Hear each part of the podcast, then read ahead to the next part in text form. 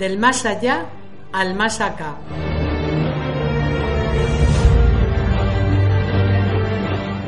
Un programa producido por Onda Mágica Radio. Dirige y presenta Raquel Yorca Campuzano, con la colaboración de Manuel Capella.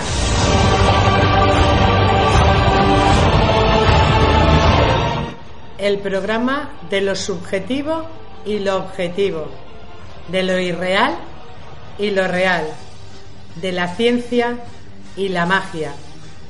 Creer o no creer.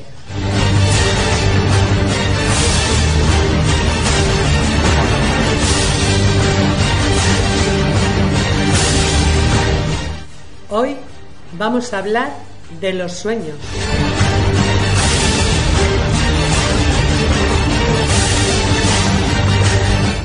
La visión científica y psicológica de los sueños.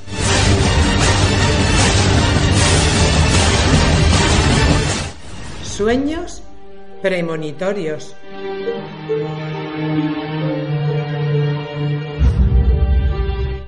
Viaje astral o un sueño.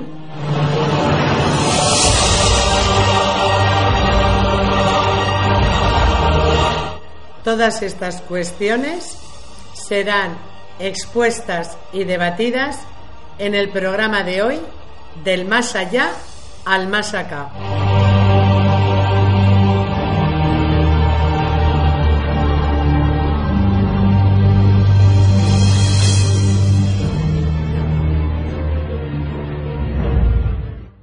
Muy buenas tardes, noches a todos los oyentes que nos sintonizan desde Onda Mágica Radio, Cadena Santa Pola y Onda Amistad.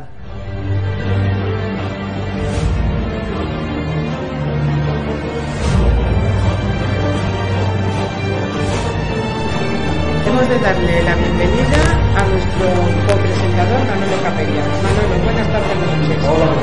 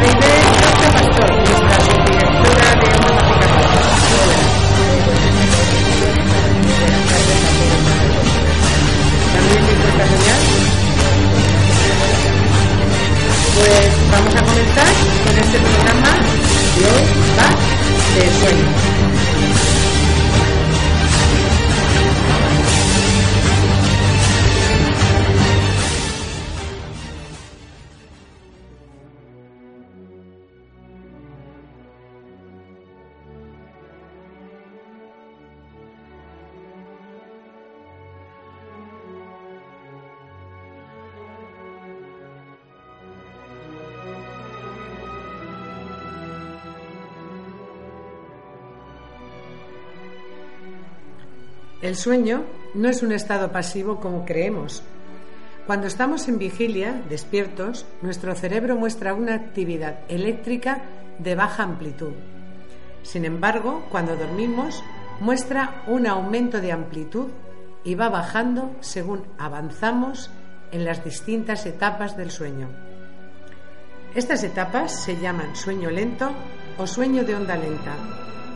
En una de estas etapas, nuestros ojos empiezan a moverse con gran rapidez y muy activamente debajo de nuestros párpados, que están cerrados. A esta fase se le conoce como fase REM, de rápido movimientos de ojos. Y en esta fase es cuando estamos más propensos a soñar. Si nos despiertan durante esta fase del sueño, somos capaces de describir con todo lujo de detalle lo que hemos soñado. La mayoría de nosotros tenemos de 4 a 6 episodios de sueño REM cada noche. Normalmente, en las personas adultas, el sueño nocturno de unas 7 u 8 horas se organiza en 4 o 5 ciclos de unos 90 a 120 minutos, durante los cuales se pasa de la vigilia, estado fase 1, a la somnolencia que sería la fase 2. Luego pasamos al sueño lento, que son las fases 3 y 4, y finalmente al sueño REM, que es la quinta y última fase. La distribución más o menos estandarizada en un adulto sano sería la siguiente. En la primera fase emplearíamos un 5%, en la segunda un 25%, en las fases tercera y cuarta un 45% y en la fase REM un 25%. La necesidad de sueño varía según la edad y el sueño representa una función vital porque es muy imprescindible para el ser humano, que no puede vivir sin dormir. También es restauradora, porque el sueño repara nuestro cuerpo cada día. Es una función complementaria y fundamental para asegurar la vigilia, es decir, dormimos para poder estar despiertos al día siguiente simplemente. Fisiológicamente muy necesario, porque durante el sueño profundo se produce la restauración física y durante el sueño en la fase REM la reparación y estimulación de la función cognitiva, que es el proceso de aprendizaje, memoria y concentración.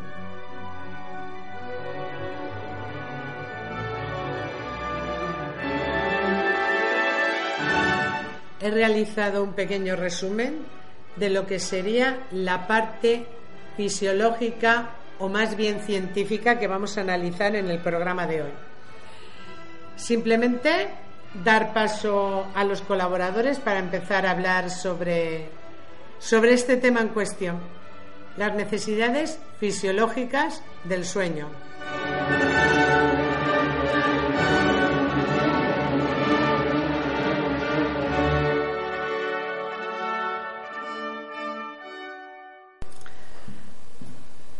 Manolo, te doy la palabra porque sé que tú eres un gran experto en este tema y como tal quiero que empieces tú esta, este bloque, este primer bloque sobre, sobre lo que es la función fisiológica del, del sueño.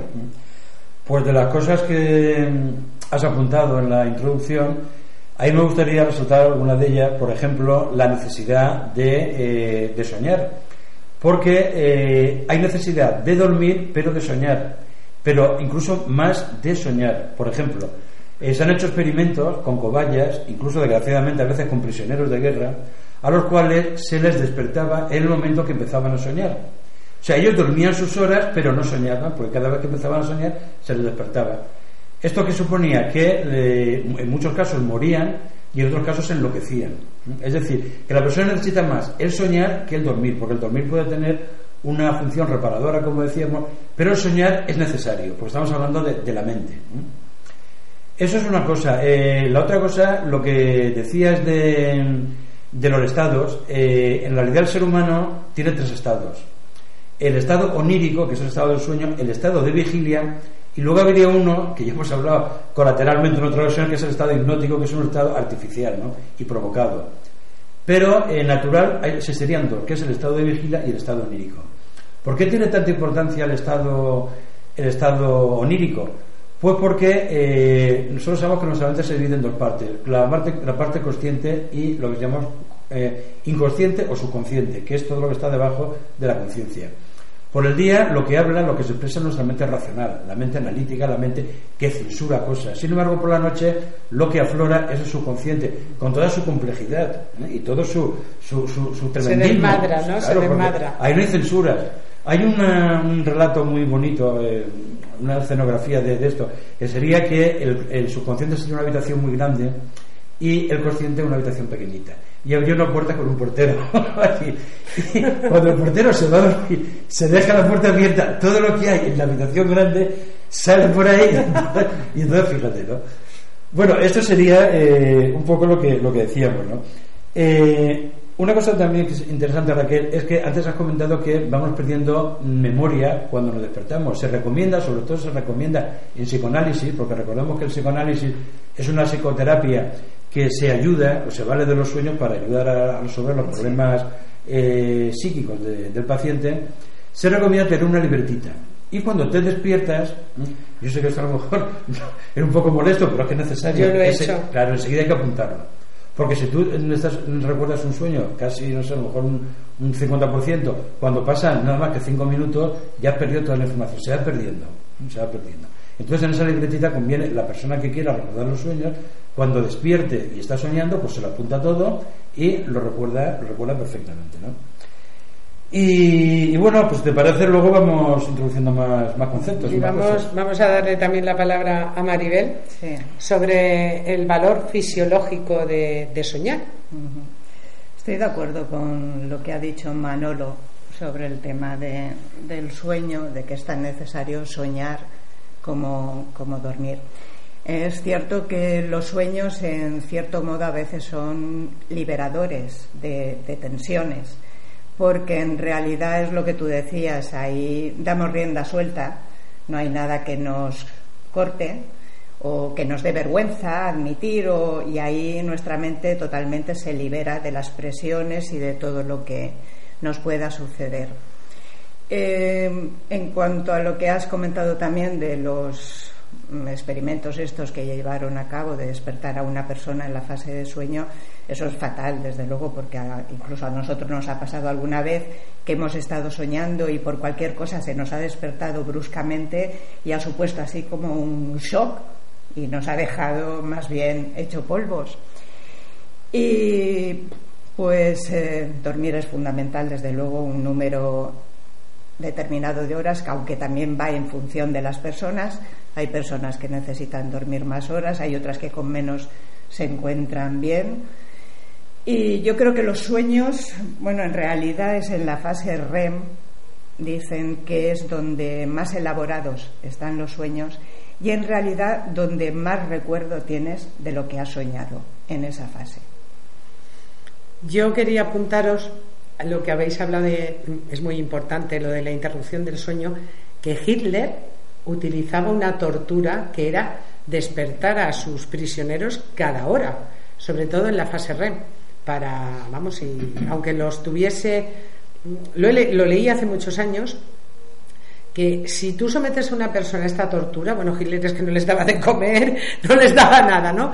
Pero aparte, ¿eh? un experimento aparte, tú ahora coges a una persona, la alimentas bien, la cuidas bien, pero le interrumpes el sueño y puedes matarla.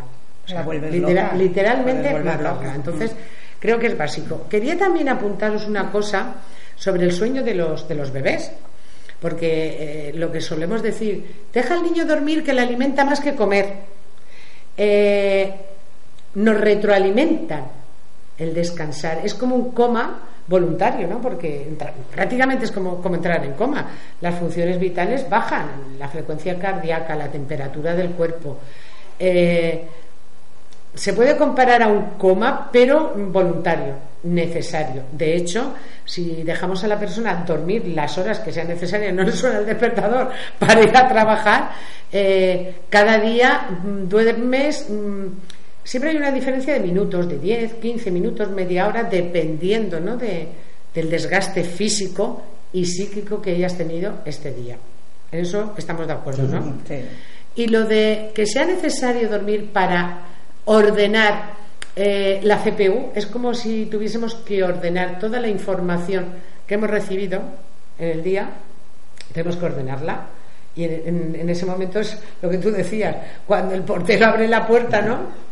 Sí, no, además hay una cosa también que sucede en, los sueños y es que eh, nosotros nos creemos que la mente descansa, es decir, la mente nunca descansa, es decir, cuando dormimos la mente sigue trabajando. ¿eh? Y eh, entonces, ¿qué es lo que sucede? Que, hombre, lo que dices de reciclar, vamos a ver, eh, la mente elabora las sensaciones vividas durante el día. Por ejemplo, ya sería un, estudiar un, tipo de sueño, ¿no? Que es quizás el más, el más común, ¿no?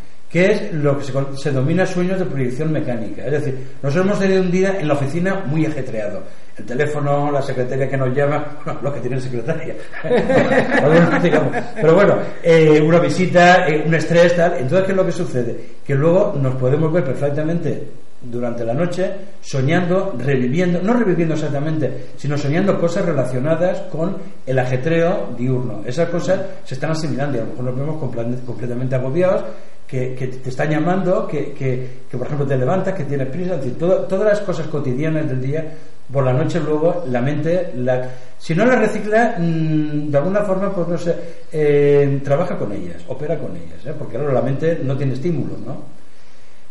Aunque digo, eh, también pasa una cosa, en, realidad eh, también otra cosa que influye en, lo que soñamos es las condiciones de fuera de, del cuerpo. Es decir, si por ejemplo eh, sentimos frío, que a todos creo que nos ha pasado, que nos hemos destapado, a veces sin querer, mm. pues podemos estar teniendo un sueño en el cual pues estamos pasando frío, vamos a lo mejor por el polo norte, vamos por una época de, con un viento y sentimos frío. Es decir, lo, lo exterior está influyendo con lo interior y lo físico está influyendo en lo que soñamos.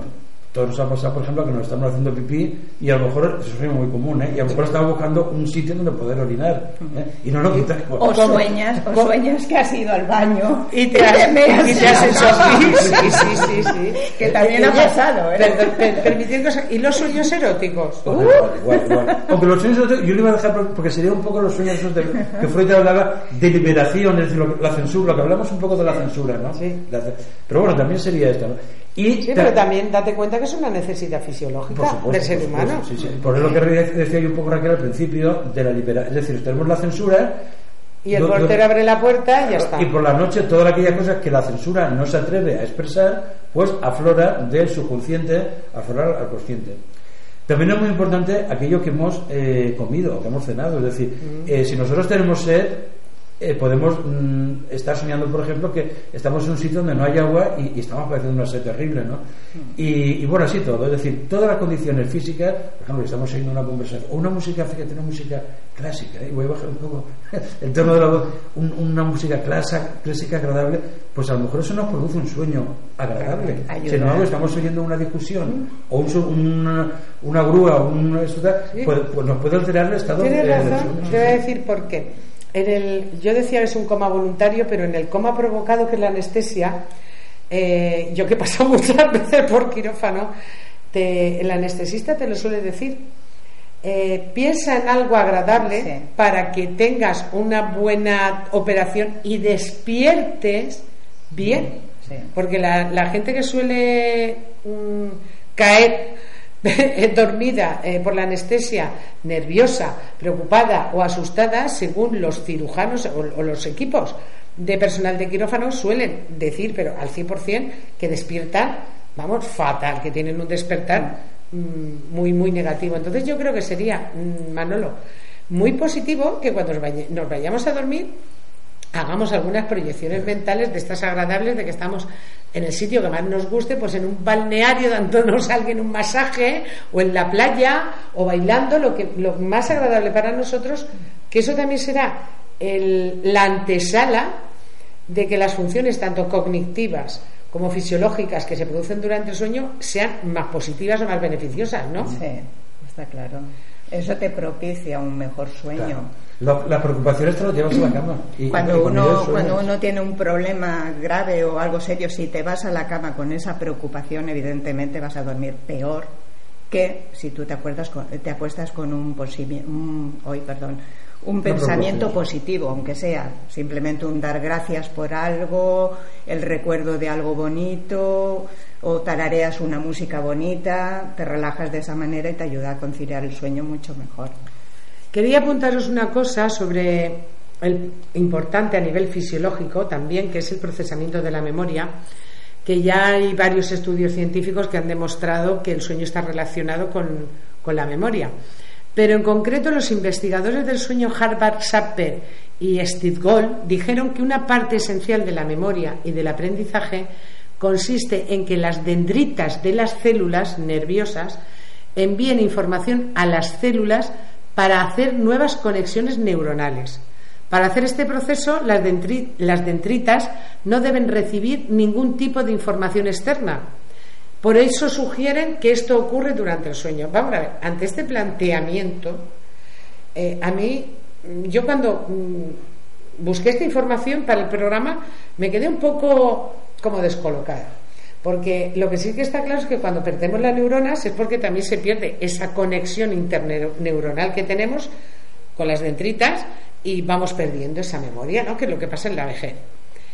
Es decir, cuanto más dormimos, menos posibilidades tenemos en un futuro, cuando seamos unos ancianos, de, sufrir demencia senil, un Alzheimer o algo así?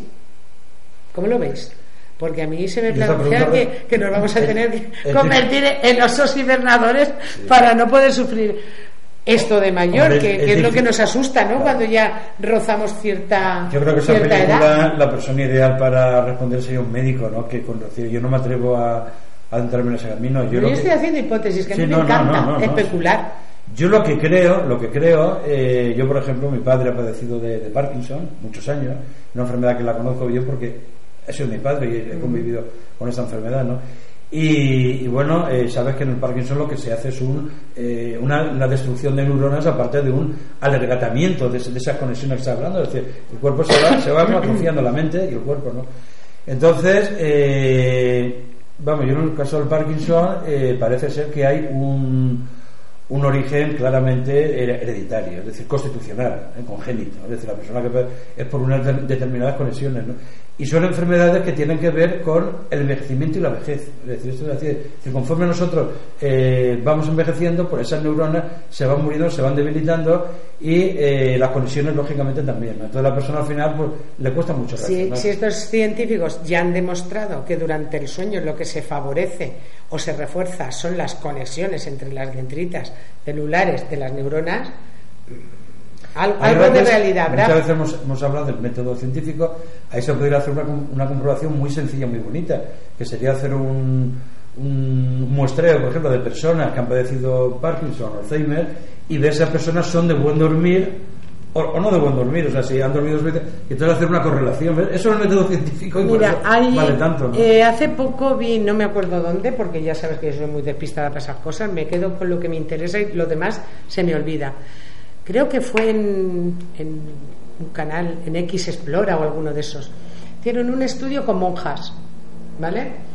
Eh, y una de ellas era muy mayor, no había padecido Alzheimer. Total, que llegaron a la conclusión que las personas que toman muchos antiinflamatorios, porque lo necesitan por cualquier enfermedad, eh, no suelen sufrir Alzheimer. ¿Por qué esto? Porque esas neuronas no, no, es decir, no, no, sufren un proceso, voy a decirle a lo bestia, ¿no? como antiinflamatorio. ¿Qué es lo que ocurre en el sueño? Porque en el sueño lo que haces es que al bajar todas las funciones vitales, la neurona está como más en reposo o está con otro tipo de actividad. Entonces no me suena tampoco tan, tan a japonés. De todas maneras, yo voy a seguir durmiendo lo que duermo, no, no voy a aumentar más el sueño, porque yo, soy de las dormilonas. Yo creo, Raquel, que el cuerpo humano es lo suficientemente sabio para, eh, para saber el, tiempo que tenemos que dormir. Es decir, tú te das cuenta si has descansado poco o si has descansado mucho. Es decir, yo no creo que haya tampoco que prolongar el sueño necesariamente, sino simplemente cuando uno se encuentra que, que he dormido suficiente, pues. Yo tengo el privilegio de despertarme cuando yo me despierto. Mm.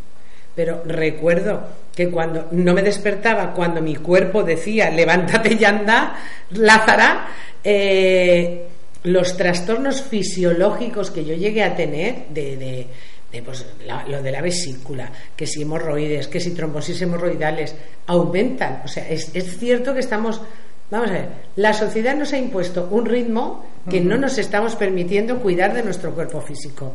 Y si que estamos hablando de, soñar y de dormir es tan básico y tan importante, creo que tendríamos que empezar a romper muchas estructuras de la sociedad y sería, sería un caos, pero bueno, viviríamos más años todavía de los que vivimos.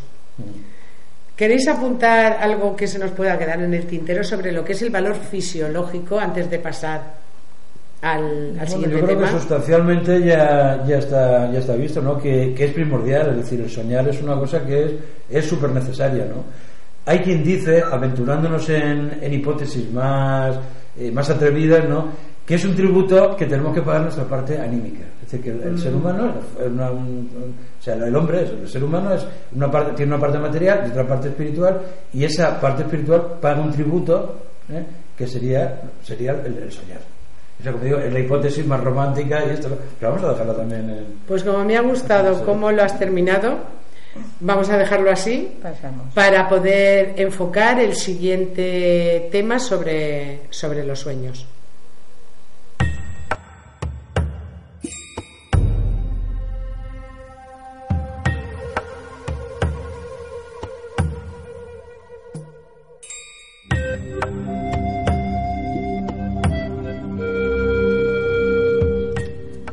Interpretación de los sueños.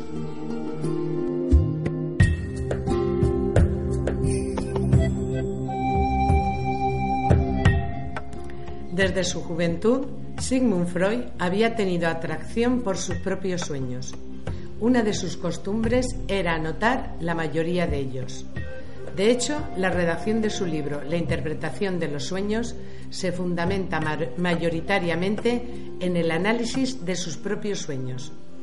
Coincidiendo con los dos primeros años del autoanálisis personal, entre 1897 y 1898, aunque la obra fue publicada en el año 1900.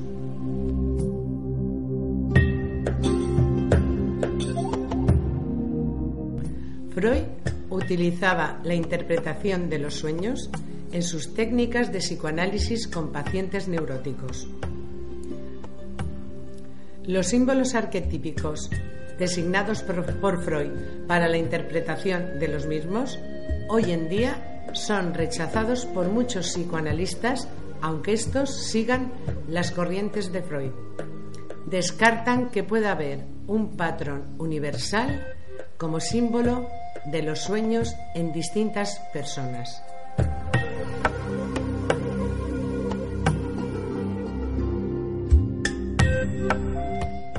Carl Gustav Jung fue uno de los pioneros de la psicología profunda. Jung conoció a Sigmund Freud en el año 1907 en Venia. Ya conocía los trabajos de Freud sobre el psicoanálisis y los valoraba mucho. Al igual que Freud, Jung también estaba interesado en elaborar un método de análisis e interpretación de los sueños con finalidad terapéutica. Para Jung hay dos tipos de inconsciente, el personal y el, y el colectivo, y ambos influyen en los sueños. El personal constituye la memoria individual y profunda de las personas.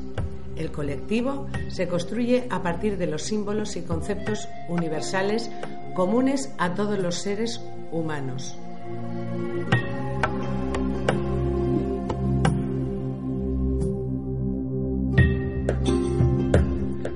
Para Carl Jung, el método de asociaciones libres era insuficiente para interpretar los sueños. Era necesario analizar detalladamente el contexto, las relaciones asociativas que se agrupan alrededor del sueño. En el método de Jung se procede mediante preguntas concéntricas que buscan la amplificación de los significados del sueño. De esta manera se evita el reduccionismo al que lleva el método freudiano de asociaciones libres.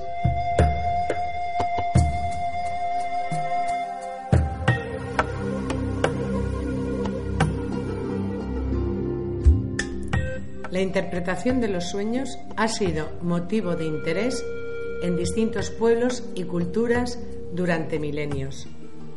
Pero vamos a comentar algunos significados que hoy en día solemos oír a nuestras madres y nuestras abuelas. Por ejemplo, cuando uno sueña que se le caen los dientes, siempre anuncian disgustos.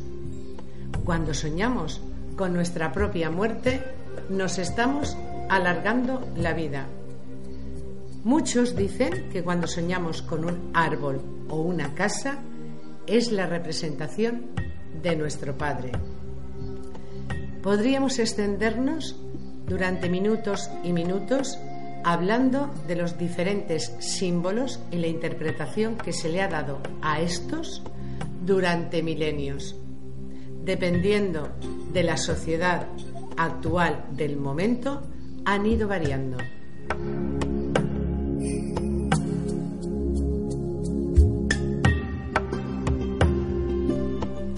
¿Y usted ha intentado interpretar alguno de sus sueños?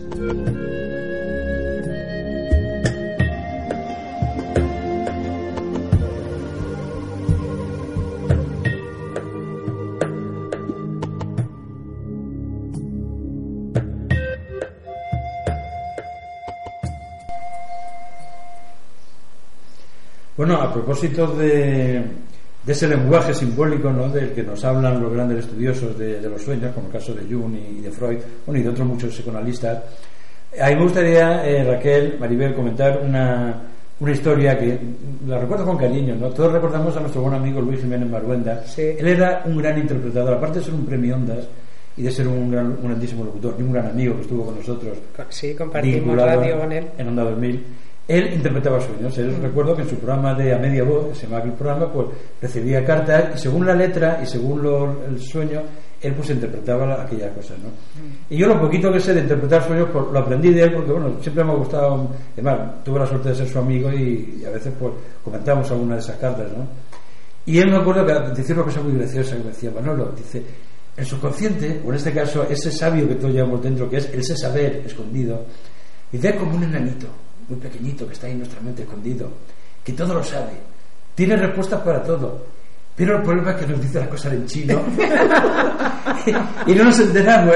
Lo dice en un lenguaje simbólico y hay que saber interpretar. Y yo me broma decía, bueno, entonces a los chinos, ¿cómo se lo dice? Se lo dirá en español.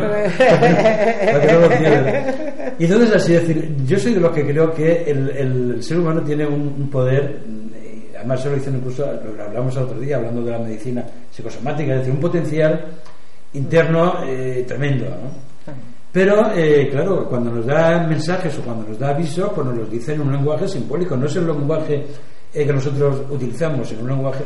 Entonces ahí viene lo de los, lo de los símbolos, ¿no?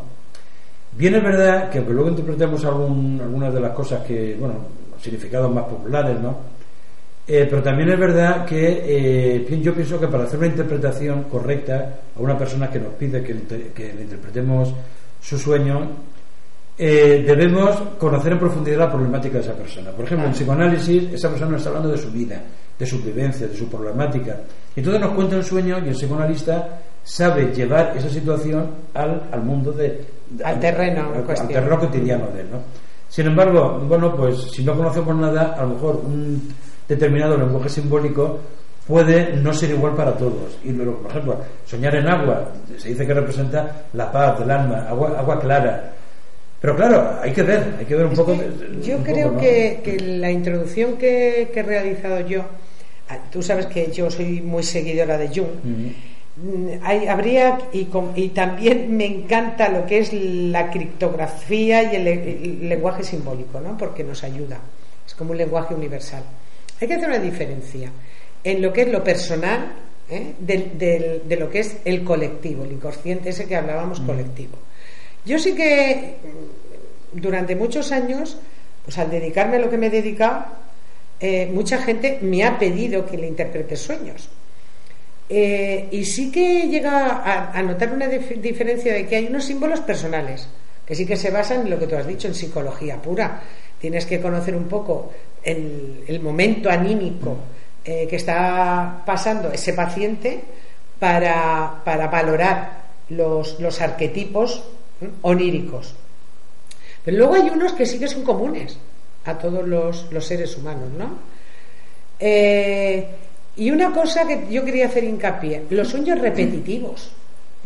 Eh, es mucho más importante o más valioso para la persona que le interpretes un sueño que se le repite mucho que no un sueño mm, casual. Voy a decir casual, porque creo que un sueño que sueña una vez es casual y sin embargo un sueño repetitivo es causal. Tiene una causa, tiene un origen, que puede ser, puede venir por dos ramas, puede venir por una rama esotérica o por una rama psicológica. O sea, yo os cuento mi experiencia a este respecto. Los mensajes repetitivos mm, los, que entienden un poco de, en profundidad del tema de los sueños dicen que sea como fuere siempre hay que hacerles caso.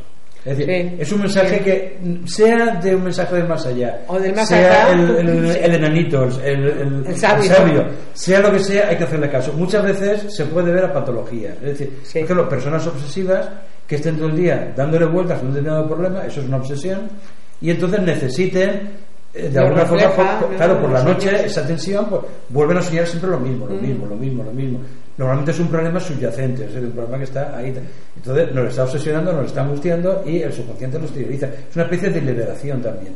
Sea como fuera, se recomienda hacerle caso. Es decir, si usted, querido oyente, tiene un problema, de un problema, una circunstancia de esta, de que siempre sueña lo mismo, pues conviene bueno, que, nos escriba, que nos escriba exactamente, nos escriba, nos relate el, yo siempre le comento a la gente que tiene un sueño repetitivo, eh, como lo, lo, ha, lo, ha, soñado tantas veces, yo lo he comprobado que cuando te los cuentan, te los cuentan como muy atolondrados. Bueno, por favor, eh, visualiza el sueño, porque claro, no te hace falta ya ni apuntarlo, porque te lo sabes de memoria y siempre, pero hay diferencias, aunque sea repetitivo. Voy a poner un ejemplo. Me acuerdo de una señora que siempre le perseguía un toro. Ella recordaba la calle por donde corría, siempre era la misma calle, tal, pero sí de un sueño a otro, aunque el móvil del asesinato, por decirlo así, el móvil es el mismo, sí que había diferencia. Había veces que iba vestida de un color, había veces que había gente también corriendo con ella, había veces que no había gente corriendo con ella, pues que nos cuenten con el máximo lujo de detalles el sueño, que desde aquí se lo, yo, estoy, interpretamos. muy, muy, muy de acuerdo y me ha gustado mucho la descripción de Luis, has dicho que se llama del, enanito este que te habla en chino, porque en realidad luego tienes que descifrar verdaderamente los sueños y las pistas. Lo que estás diciendo del, de los sueños repetitivos puede que sea un conflicto que tú no terminas de solucionar o no terminas de darle una salida. Y si se repiten y en cada ocasión ves que hay un. son pistas que el enanito te va dando, pero que tienes que darte o que alguien te ayude a descifrarlo, a descifrarlo y llegar a comprenderlo, que es lo que en realidad, porque yo creo que mm, nuestro inconsciente cuando estamos durmiendo, ese enanito trata de darnos pistas para ayudarnos realmente a solucionar nuestros conflictos internos. También puede que se trate de sueños premonitorios o que te algún mensaje. Normalmente el sueño repetitivo eh, suele ser, mm, vamos a ver, lo, lo recordamos porque mm, son bastante angustiosos, por decirlo así.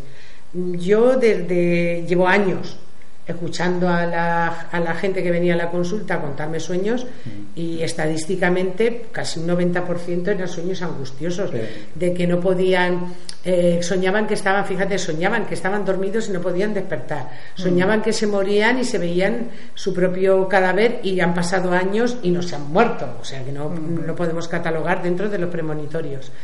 Eh, es decir, es, una, es un asunto pendiente asunto A nivel de psicología que tiene la persona. Eh, normalmente, a la hora de interpretar ese, ese tipo de sueño, yo mm, partía de una base. Si eran situaciones angustiosas, mm, la gente se cree que van a ser presas de algo externo a, ellos. Y yo tengo comprobado eh, a nivel estadístico que siempre que surgen estos sueños repetitivos, quien se persigue es uno a sí mismo. Quien se está poniendo las trabas y los impedimentos de avanzar en la vida eres tú mismo. Entonces ya tienes que pasar, eh, ese sueño te da la pista para empezar el psicoanálisis. Es decir, sí que la interpretación de los sueños a nivel de psicoanálisis nos adelanta un buen tramo del camino para empezar a ayudar al paciente, pero a nivel de psicoanálisis y de psicología vamos, según mi experiencia, ¿no? En muchos, en muchos de los casos. Yo, perdona Manolo, no, yo es que quería, porque me he acordado, hay un sueño que, que tuve, fíjate, cuando yo tendría unos 16, 15, 16 años y se me quedó muy marcado. Y era eh, que la, a mí la habitación se, me hacía cada vez más pequeña, más pequeña, más pequeña, como Alicia cuando empieza a crecer que se queda así, así, así. Bueno, pues comprendí al enanito, pero esto ha pasado muchos años y era el sentimiento de, de ahogo y de agobio que yo tenía en esa época. Que no te dejaba crecer. Que no me alguien, dejaba. Alguien no te estaba dejando crecer. La educación que había en aquella época, ¿me entiendes? Los prejuicios, 15.000 cosas que a mí me ahogaban y, me, y, yo lo reflejaba en el sueño, que, que, más que sueño era una pesadilla, de ese modo. yo he dicho.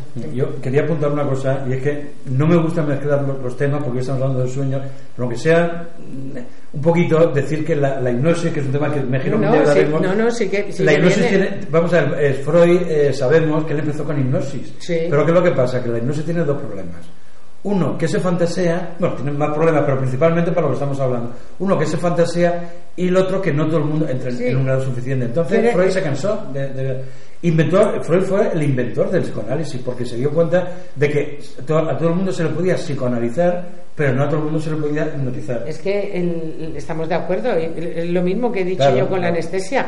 En hipnosis lo que le induces al sujeto a un sueño Efectivamente. no, no voluntario porque no es voluntario lo estás manipulando tú le estás tú dando órdenes de, que se tiene que dormir no entonces ahí es donde tú dices que se puede fantasear porque sale el inconsciente se desborda y no sabemos con lo que nos podemos encontrar. Sí, sí. Pero me refería a que con la hipnosis es un método también para averiguar todas esas circunstancias que estamos hablando de cargas emocionales, de, de, conflictos no resueltos, en fin, todo eso que sale tal.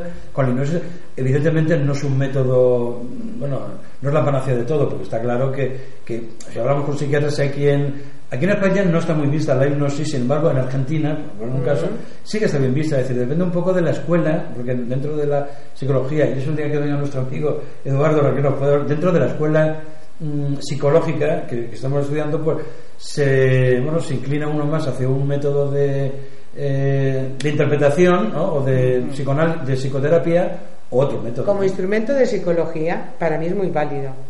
Pero sí que lo asocio con el mundo onírico, porque la técnica de, de, hipnosis, que sabes que hay varias, la de sujeción de nanitos, la del brazo, tal, eh, lo que estás induciendo al paciente, sea con la técnica que sea, es al sueño. Claro, no, precisamente a, que duerma. Y de eso estamos hablando. Y otra cosa, recordemos lo que decíamos antes, es decir, la mente consciente y el subconsciente. Es decir, mm. con la hipnosis que hacemos, vamos dando mensajes para bloquear las áreas corticales de la mente. La, mente consciente siente sueño, duérmete, siente. Es decir, estamos dejando que la persona no piense, que se concentre. Entonces, el sueño es lo mismo. El sueño, si nos damos cuenta, siempre un segundo antes de dormirnos, o un segundo antes tenemos la sensación, lo que se llama estado de dormevela, que está conocido, que se dice además que es un estado muy importante para todas las premoniciones todas las. Ese estado que estamos durmiendo y de repente tenemos ese sobresalto y es, es, muy importante porque es un estado que también dentro de lo que es las ondas cerebrales sabemos que está la, onda alfa que es la que tiene que ver, o sea, la actividad mental que tiene que ver con toda la fenomenología o mucha de la fenomenología paranormal. O sea, ondas beta y ondas la onda alfa que es de 14 a 21, 7 a 14 Hz por segundo. Ese es el estado en el cual nos quedamos durmiendo, el estado que entramos en hipnosis y el estado de dormevela, que es muy importante para todas las premoniciones. Bueno, pues yo creo que aparte de, lo que ya hemos tocado, a mí me gustaría mm, crear especial atención sobre los sueños voluntarios, ¿no? dentro de lo que es la simbología que estamos hablando de los sueños. Es decir, cuando uno se construye su propio sueño. ¿Por qué? Porque lo necesita. ¿Eh? Eso es una cosa que yo he aprendido durante todos estos años, que sabes que yo me gusta meter el dedo en muchos sitios, investigar cosas, aunque no sea muy experta, pero lo hago. Eh, yo también he comprobado, Manolo, esto nunca lo hemos hablado, lo hablamos ahora, para que así los oyentes tengan otro, otra perspectiva de lo que es el simbolismo de los sueños, de que precisamente el día que, vino tu mujer, que no me acuerdo qué programa hicimos, hablamos de la necesidad de volver al pasado. La física cuántica. eso fue. No, perdón, los universos. Bueno, sí, física cuántica. Eh, entonces, cuando tú tienes una necesidad de lo que sea, de cariño, de afecto, de que te reconozcan en el trabajo, cualquier otra cosa, te puedes tú construir tu propio sueño y sueñas con él cuando, cuando has entrado en la fase REM.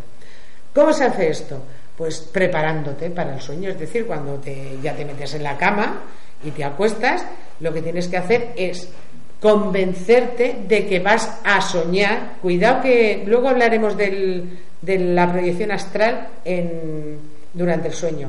Esto no es proyección astral, esto es provocarte tú a ti mismo el sueño que necesitas, porque en esos momentos tienes algún conflicto, estás deprimido, necesitas aumentar la autoestima y entonces para poderlo hacer, para no dejar que el enanito salga y te martirice con un sueño agobiante, como tú comentabas Maribel, construirte tu propio sueño.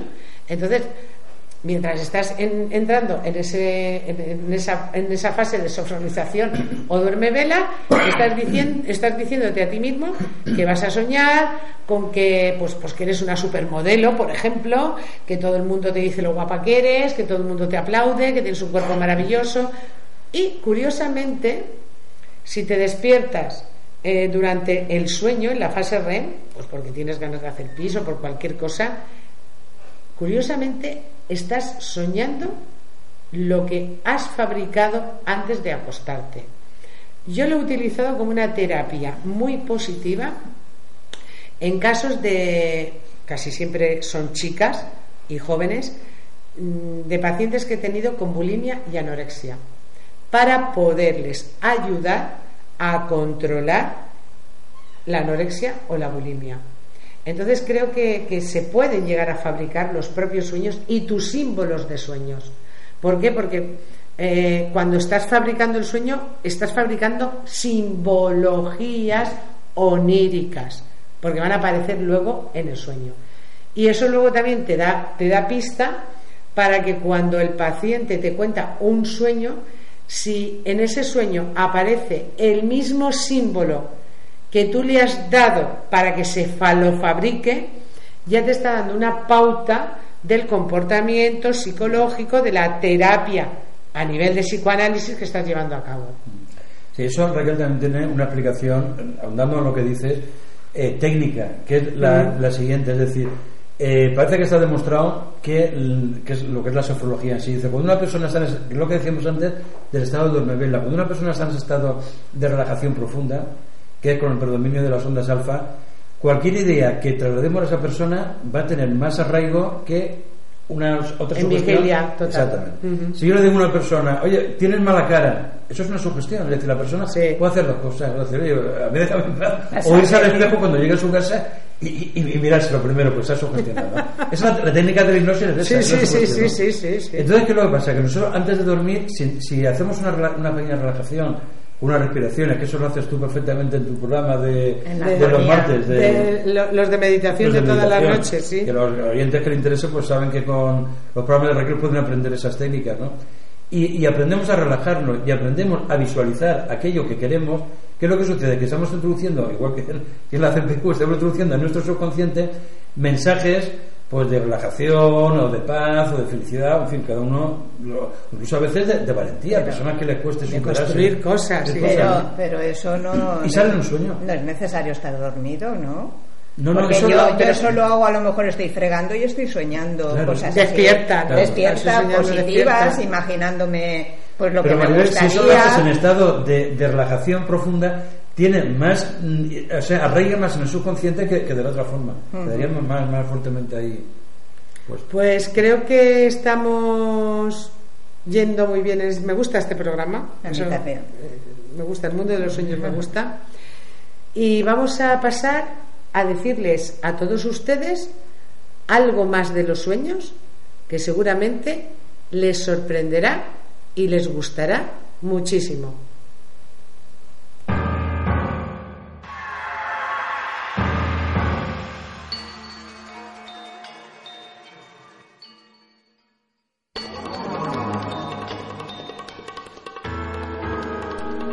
Sueños premonitorios.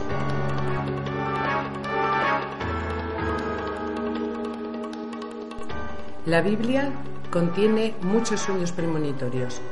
Recordemos el sueño de José, el hijo de Jacob, que le anunció que se convertiría en un hombre muy poderoso, hecho que se cumplió mucho más tarde cuando se convirtió en la persona que descifraría los sueños del faraón.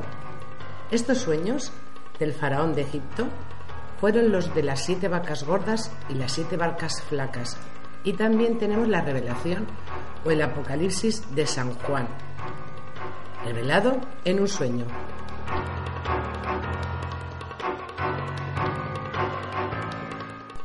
Napoleón Bonaparte, días previos a la batalla de Waterloo, soñó en dos ocasiones con un gato negro, símbolo tradicional del infortunio. Todo el mundo sabemos cómo terminó esta batalla para Napoleón, en una estrepitosa derrota.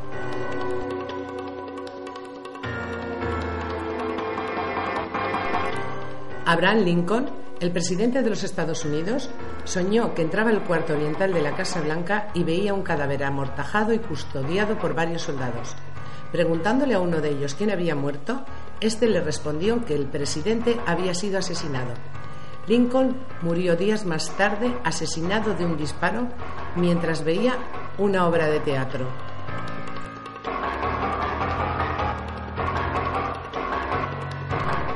El escritor Mark Twain vio en sueños a su hermano Henry dentro de un ataúd metálico y en cuyo pecho había un ramo de flores blancas y una roja.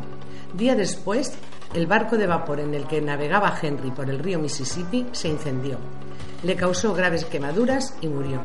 Para sorpresa de Mark Twain, el ataúd y el ramo de rosas estaban dispuestos tal y como había soñado.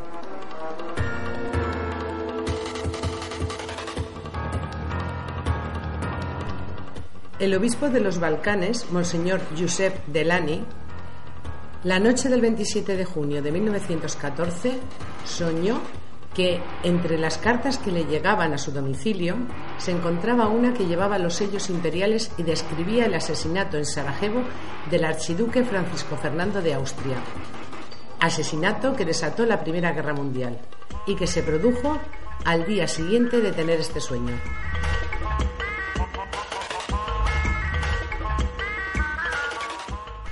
El protagonista de la famosa serie de televisión El Fugitivo, David Jensen, se vio a sí mismo en uno de sus sueños muerto dentro de un ataúd.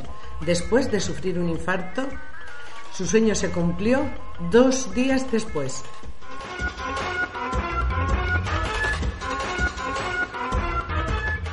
Los Beatles también tuvieron sueños premonitorios. Paul McCartney aseguró que la canción Yesterday la escuchó en uno de sus sueños. Años más tarde, John Lennon también compuso Imagine, inspirado en uno de sus sueños.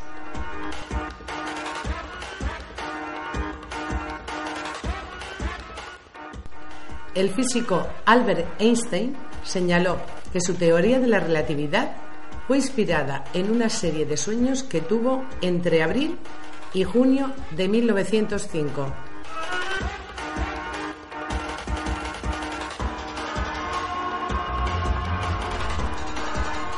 Ricky McDowell, un niño que agonizaba de leucemia en un hospital, cayó en coma.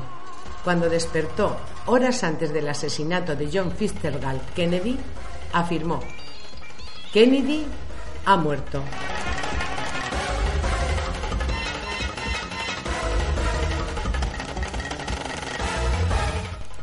¿Usted ha tenido en alguna ocasión un sueño premonitorio?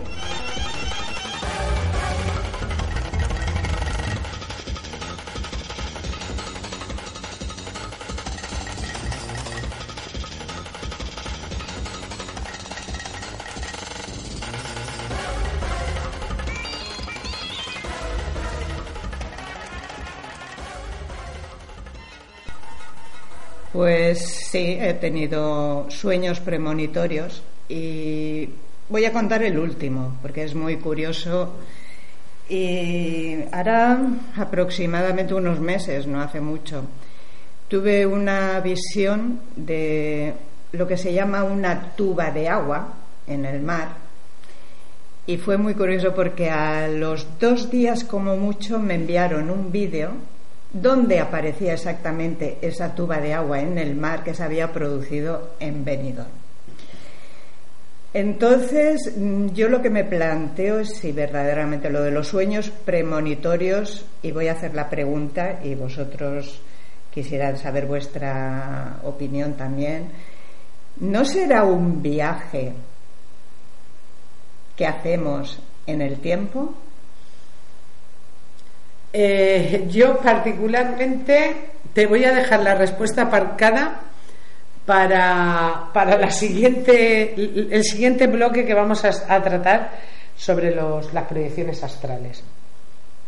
Yo apuntaría que los sueños premonitorios no necesariamente tienen que ser un salto ni en el tiempo, ni en el astral, ni nada de nada. Creo que el ser humano tiene la capacidad de ver el futuro. Lo vemos en estado de vigilia. Yo veo el futuro en estado de vigilia. No me tengo que quedar ni profundamente dormida ni estar soñando. Eh, siempre he dicho lo mismo. La gente que no cree en su poder, en ese poder que tenemos todos, todos somos clarividentes, eh, pueden sacarlo, como estábamos diciendo, salir cuando esa puerta que hay o, esa barrera que existe entre el inconsciente y el subconsciente se rompe, se quita, se elimina, o como ha dicho Manuel, el portero abre la puerta y entonces aflora. Yo creo que, la, cualidad, por decirlo así, o la capacidad de clarividencia de la persona se puede manifestar durante el, sueño y llegar a visualizar o a ver cosas que pueden ocurrir mm, con todo lujo de detalles, como los ejemplos que hemos puesto anteriormente, porque lo del asesinato de Lincoln, vamos, más, más con más detalle no puede ser. Yo también he tenido sueños premonitorios con un lujo de detalles, vamos, increíbles, o sea, fechas, horas, eh, detalles, pero muy, muy, muy, muy, muy, muy concretos. También creo que tendría que ver el sueño premonitorio con la capacidad de premonición que tienes en el estado de vigilia. Es como si fuese como la propiedad conmutativa, ¿no? Algo así. Eh, depende de la capacidad que tengas de clarividencia en vigilia, también puede aparecer en, durante el sueño, ¿no? Cuando, cuando estás dormido. ¿Tú, tú qué dices, a, mí se me ocurre apuntar mm, dos posibles causas, ¿no? Porque, claro, la primera pregunta que hay que hacerse y de eso imagino que, que hablarnos algún, algún día, es si conocemos algo del futuro, si el futuro realmente está escrito. Es decir, es la, tanto a nivel consciente, como decíamos, estado de vigilia, o cuando dormimos, o cuando echamos cartas, o cuando vemos una carta astral, eso que estamos prediciendo, ¿está escrito o no? Porque claro, si está escrito, mm, eh, llegaríamos a la conclusión de que existe un predeterminismo, es decir, que alguien o algo ha creado un, pues una serie de situaciones que están ya en algún tipo de universo, dimensión, están ya diseñadas y nosotros accedemos a ella o bien en el sueño o bien con la intuición, con la evidencia, cualquier, con cualquier método. Eso sería una posible hipótesis. La otra, mm, recordemos que puede ser también que, lo que decíamos antes, la mente trabaja, tenemos una serie de problemas, una serie de temores, y la mente puede crear una situación del futuro que no se corresponde a la realidad. O provocarla. O provocarla. A veces son sin miedo, porque yo puedo pensar, por ejemplo, que voy a tener un accidente, que eso no se ha pasado, y luego afortunadamente no lo has tenido. Lo de cuidado no te cortes, cuidado no te cortes y terminas cortando. Mira, a mí, me pasó una, una cosa, eh, Raquel, de un familiar mío, teníamos que hacer un viaje a Barcelona, y un familiar mío dijo que había soñado que, que el autobús tenía un accidente, ¿no? Y claro, ¿qué haces? Yo, que no soy ni mucho menos valiente, pero bueno, tampoco cogí, no fuimos y no pasó nada. Es decir, que muchas veces son los temores de la persona mm. que se reflejan. Que se reflejan eso. Entonces, aquí pues existirían esas dos teorías, ¿no? Eh, habría que ver un poco, porque yo me alegro mucho porque yo realmente, sabe que yo como buen Virgo Tauro soy una negación en fenomenología paranormal, ¿no? Yo no me recordará ningún sueño premonitorio que se haya cumplido, ¿no? Sí que recuerdo, pero así con esa fuerza y con esa nitidez, no.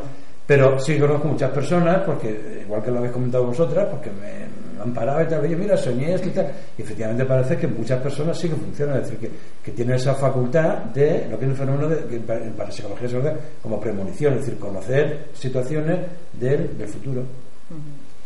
Yo lo que sí que os puedo apuntar es que eh, sigo diciendo lo mismo. A lo mejor los oyentes me dirán que cabezota que está Raquel pues sí. Sigo diciendo lo mismo. Sigo creyendo que el sueño premonitorio es cuando tú no crees en ti mismo, que es lo que hemos hablado en otros programas respecto a otras cosas. Tú no eres capaz de construirte algo positivo para ti si tú no crees en que tú tienes esa capacidad. Entonces hay muchas personas que tienen la clarividencia más desarrolladas que otra, que lo hemos comparado con lo de que Van Gogh no le hizo falta ir a una escuela de arte impresionista, de pintura impresionista, y le, surgió. Y hoy en día hay gente que puede pintar un cuadro impresionista aprendiendo la técnica. Eh, yo creo que durante el sueño somos una caja de sorpresas y una bomba también de relojería. Por lo que, insisto, porque nos han dejado el subconsciente libre. Todo lo que no nos atrevemos a hacer en despiertos, en vigilia, vamos a realizarlo durante los sueños. es decir, que si somos unos adivinos natos, durante el sueño vamos a adivinar. Sí, pero a mí lo que Mm, lo que me planteo, porque era la visión tan nítida, tal cual, ¿cómo, cómo te puedes anticipar tú a esa imagen, a ese hecho, de, de ese modo? Por eso yo tengo la duda de ese, por con el tema de la teoría de la relatividad de Einstein, los mundos paralelos y todo esto, ¿no podría ser que tú pasases accedas a un universo paralelo. a un universo paralelo y te adelantes en cierto modo y tal vez lo premonitorio vaya por ese sí por ese hay una teoría o, estés, o, veas lo que va a ocurrir en otro universo que luego a lo mejor aquí no pasa porque puede ser como ha dicho Manolo que este amigo suyo cuando cogió el autobús pues era el otro Manolo el otro ¿cómo se llama tu amigo?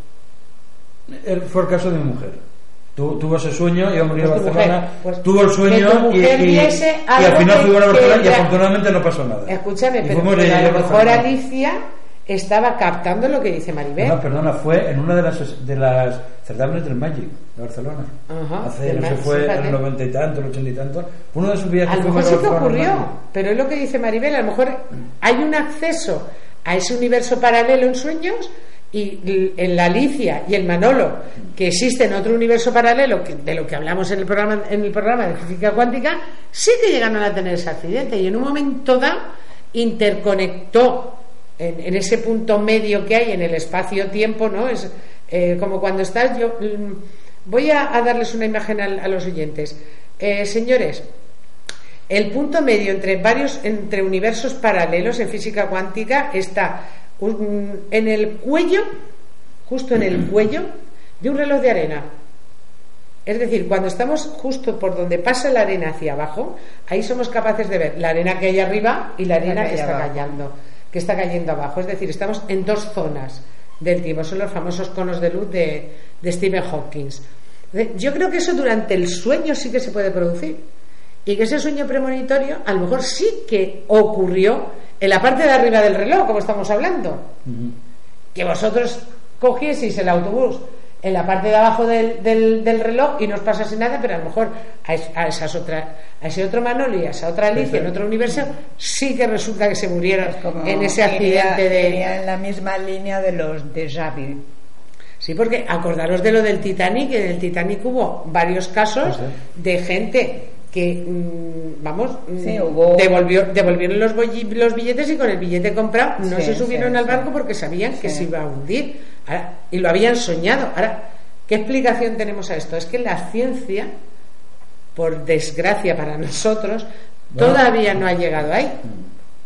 Bueno, vamos a pensar también que, que eso, mm, Raquel, un día, si te parece que un tema que me encanta, hablaremos del índice de destino y, ah, y, de cómo podría manejarse todas esas situaciones. Sí, todas las, Mira, vamos a imaginar, vamos a imaginarlo. Ahora vamos a advertir a los oyentes que estamos haciendo pues, pues un ejercicio pues, de, de fantasía, de imaginación. ¿no? una carretera, un camino, un camino, y nosotros empezamos lógicamente del kilómetro cero y tenemos que llegar a la meta. ¿eh? Eso sería un poco la, la, vida nuestra y otro camino que sería la vida, la vida colectiva de, del, alma colectiva de la humanidad.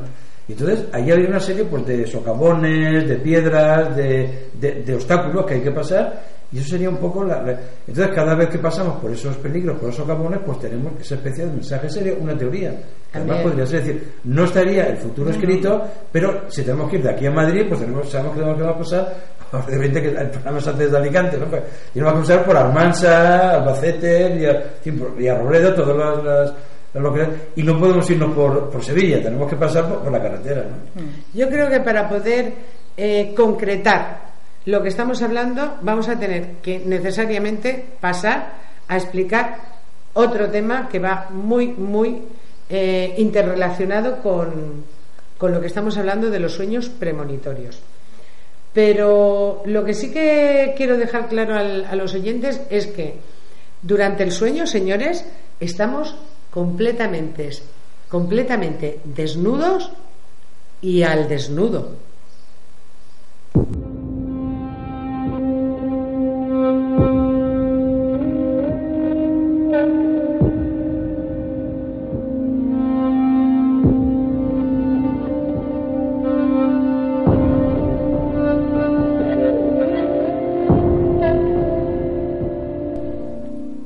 Sueño o viaje astral.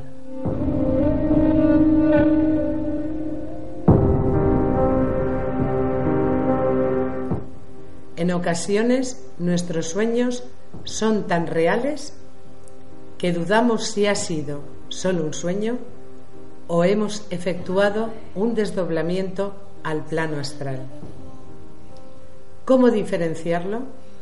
¿Hay alguna clave para ello? Porque la verdad es que cuando despertamos nos sentimos completamente ligados a ese sueño todavía tenemos las emociones a flor de piel, los recuerdos vivos como si se tratase de una realidad.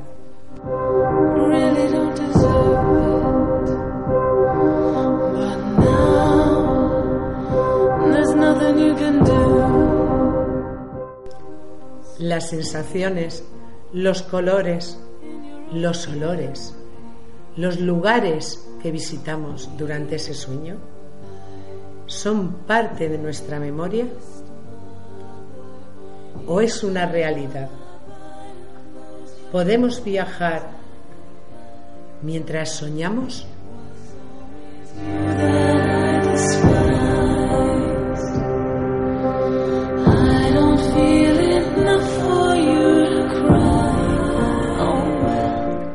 ¿Por qué en ocasiones cuando soñamos que hemos estado con alguna persona realizando cualquier actividad, podemos comprobar que esa persona, esa misma noche, ha soñado lo mismo que nosotros.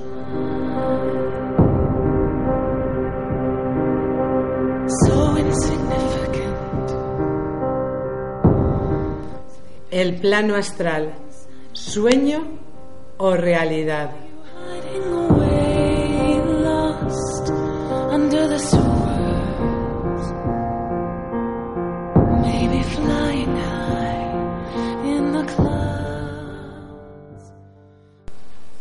Manolo, ¿sueño o realidad?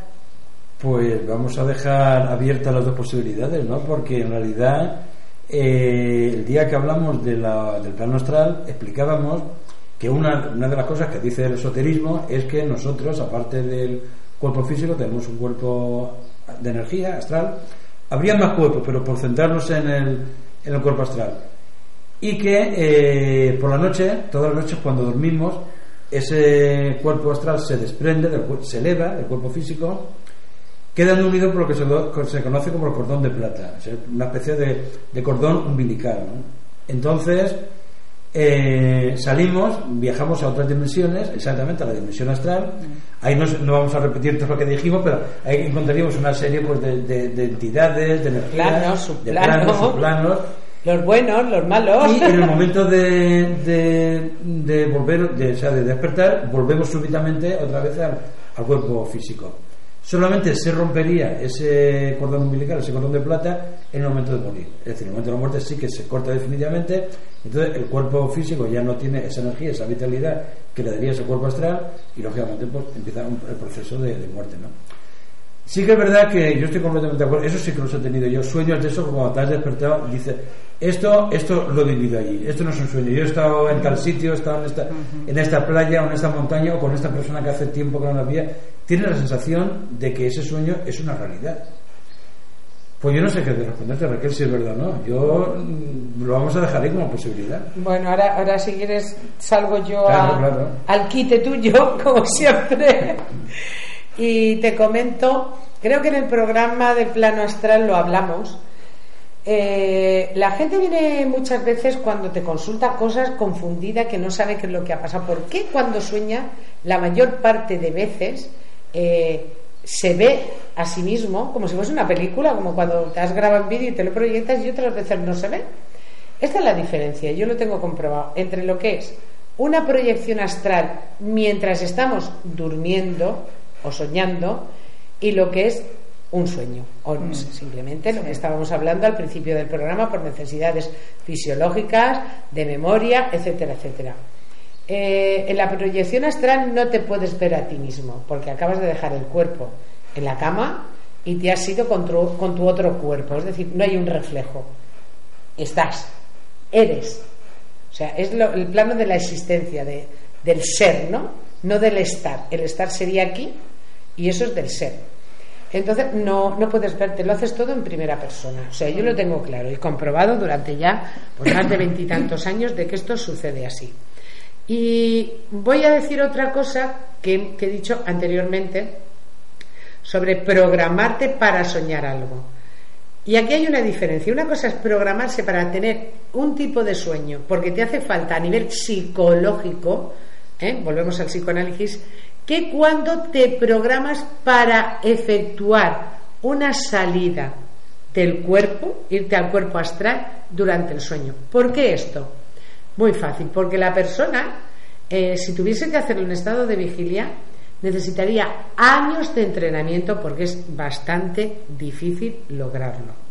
Sin embargo, en el sueño, volvemos a lo mismo que hemos dicho antes, como la barrera y el portero ha abierto la puerta entre el inconsciente y el subconsciente, como todo esto se, se produce y se provoca en el plano del subconsciente, tenemos más facilidad.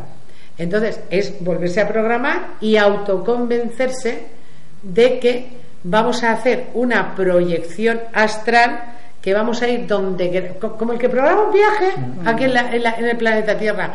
Me voy a coger el coche me voy a ir por la A7 camino a Barcelona con tal tal tal y me voy a llevar tal cosa tal otra. Pues aquí lo mismo.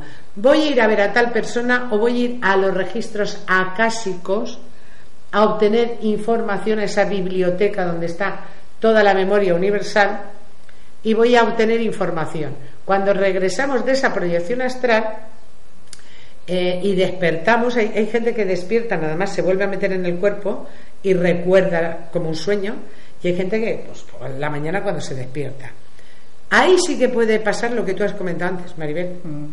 que en esa proyección astral, inconscientemente, tú hayas obtenido una información y has, has obtenido de verdad una información de algo que sí que va a pasar y se provoca un sueño premonitorio. Yo creo que la mayor parte de los sueños premonitorios están estrechamente relacionados con las proyecciones astrales que realizamos durante, durante el sueño. Yo lo creo también. Y le recomiendo a la gente, mucha gente a mí en el foro que, tengo, me escriben y me dicen, eh, Raquel, enséñeme usted a hacer una proyección astral, una técnica. Mm, es peligroso porque hay ciertos riesgos. Entonces, donde menos peligro se corre es durante el sueño. Provocar una salida programada en el astral. Dormirte y el, inconsciente es muy sabio y el subconsciente también. Y como cuando programas un programa de informática, en el momento que tú digas, bueno, a las 2 de la mañana me voy a despertar, me voy a salir del cuerpo y voy a ir a otro lado. Seguro que a las 2 de la mañana ocurre eso. sería un proceso natural. Sí. Muchos son procesos naturales, no hace falta programar nada, sucede. Basta a lo mejor que tú tengas deseos de que hace tiempo que no hablas con una persona, incluso no la ves y esos deseos son tan fuertes que, te dejas llevar en el sueño y te comunicas o ves a esa persona como, como si estuviera contigo. Sí, pero no te olvides de diferenciarlo porque a lo mejor esos deseos son deseos reprimidos a nivel psicológico por algo y te hacen, te provocan ese sueño. ¿Cómo diferenciar si es un sueño psicológico de que en realidad ese deseo de ver a esa persona te ha hecho ir a verlo y os habéis visto en el astral? Mm. ¿Sabéis cómo es? Es difícil. Mm, sí, Manolo. Es difícil porque ¿cómo, lo, lo compras? Tú imagínate te lo juro que, sí, yo sueño con mi padre o mi madre, que los dos, espero que estén en el cielo, ¿no? Sueño con ellos. ¿eh? Yo veo a mi madre. ¿Cómo puedo saber hasta qué punto estoy viendo a mi madre o es mi mente, mi, mi, cerebro que está... Da igual. ¿Mm? El caso es que hay una necesidad, tanto en el cuerpo físico, ¿vale? Como en el alma, vamos a decirlo así, de verle y comunicarse con ella. Es muy fácil. ¿Tú cómo recuerdas ese sueño? ¿Te estás viendo a ti ahí con tu padre y tu madre? No es una proyección astral, es un sueño, es una necesidad psicológica de ponerte en contacto con ellos, o de, por lo que sea, algo psicológico, que ahora no te vamos a psicoanalizar ahora. Pero si tú en ese sueño lo que estás es, como ahora, viéndome a mí, abrazándome y tocándome, no, no, no, estás viéndote a ti mismo reflejado, es una proyección astral.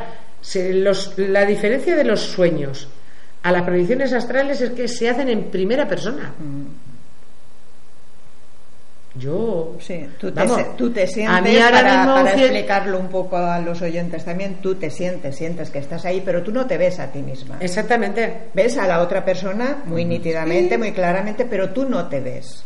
Y, este, y tú estás allí. Y esto que yo estoy diciendo es que muchos me tachan de loca, como a muchos investigadores, es una investigación que yo realicé desde hace muchísimos años, porque yo me pasaban cosas de estas siendo muy pequeña y me siguen pasando. Entonces, mm, el interés que he tenido ha sido pues encontrar una respuesta a esto. ¿Cómo la encuentras? Basándote en tus experiencias y en las experiencias de cientos y cientos y cientos de personas que te han escrito, que han venido a la consulta, amigos que te lo han contado, experimentos que has hecho con esa gente. Y yo estoy convencida de eso, o sea, convencida, o sea, lo, lo estoy diciendo ahora mismo por, por, aquí en Onda Mágica Radio a los oyentes, que es así de fácil. Y además, mm, la mayor parte de simbología de los psicoanalistas que utilizan los sueños eh, como parte de sus terapias en psicoanálisis lo dicen, que en cuanto el paciente le cuenta un sueño que ha vivido en primera persona, no les encaja ningún símbolo para psicoanálisis. O sea, es como un puzzle que dice, este puzzle de dónde ha salido y estas piezas mm, no, ¿dónde las meto? Sin embargo, cuando el paciente le cuenta un sueño en el cual se ha visto reflejado, como si, ya te digo, es como si, pones una película de ti que te has grabado un vídeo, eh, toda la información simbológica, ¿no? Que el onírica, que el paciente le pasa al psicoanalista, el psicoanalista ya puede trabajar con ella y ya le encajan las piezas de los puzzles, porque he hablado con muchos psiquiatras, con muchos psicólogos para investigar esto.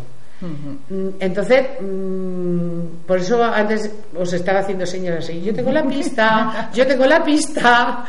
Por el momento la tengo y siempre me ha encajado. Pues es una, es una pista bastante interesante. A mí me gusta también, sí. Pues nada, lo único que tenemos que hacer es eh, ponerla a la práctica que queréis apuntar algo más o, eh, vamos a terminar ya el programa. Pues el, el, tema sí tenemos que pasar a las noticias de Manolo pues Capella si quieres Raquel como quiero vamos a dejarle la última palabra a Maribel que trae unos versos preciosos. Yo termino con una frase que muy cortita muy cortita que demuestra lo, lo que puede ser el mundo de los sueños. ¿sabéis qué decía Platón? decía lo siguiente al hombre en verdad solo se le conoce por sus sueños muy bonita, pues me ha gustado. Em, tienes razón. Y a mí me gustaría despedir hoy el programa pues dándole una ligera pincelada poética, porque ya sabéis que a mí la poesía me gusta mucho. Y voy, no voy a recitar todo el soliloquio de Segismundo, eh, de la gran obra de nuestro dramaturgo Calderón de la Barca, de nuestro siglo de oro, de La vida es sueño. Yo sueño que estoy aquí, de estas prisiones cargado, y soñé que en otro estado más lisonjero me vi. ¿Qué es la vida? Un frenesí. ¿Qué es la vida? Una ilusión, una sombra, una ficción, y el mayor bien es pequeño. Que toda la vida es sueño y los sueños, sueños son.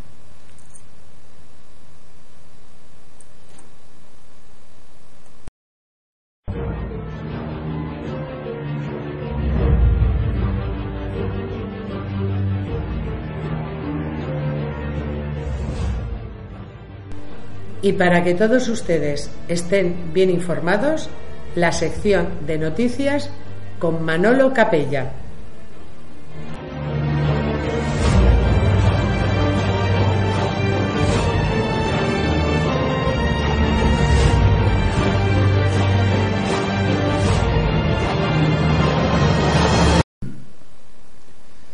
Pues hoy vamos a cambiar un poco de tercio y vamos a dejar, por lo menos por esta semana, las noticias relacionadas con el apasionante mundo de la astronomía y vamos a ir aquí a la Tierra. Vamos a hablar, eh, Maribel, Raquel, de un novelista que yo creo que para muchos de nosotros ha sido todo.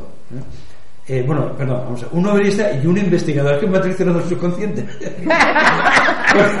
Porque lo que, lo que vamos a hablar es de esto, ¿no? Me estoy hablando, de, estoy, refiriendo, por supuesto, a Juan José Benítez, JJ Benítez, que es una persona que, bueno, que nos fascinó con sus libros, eh, ovnis S.S. la humanidad, el desierto de Chilca, de Ganímedes, de Sistopaz, de todo esto, ¿no?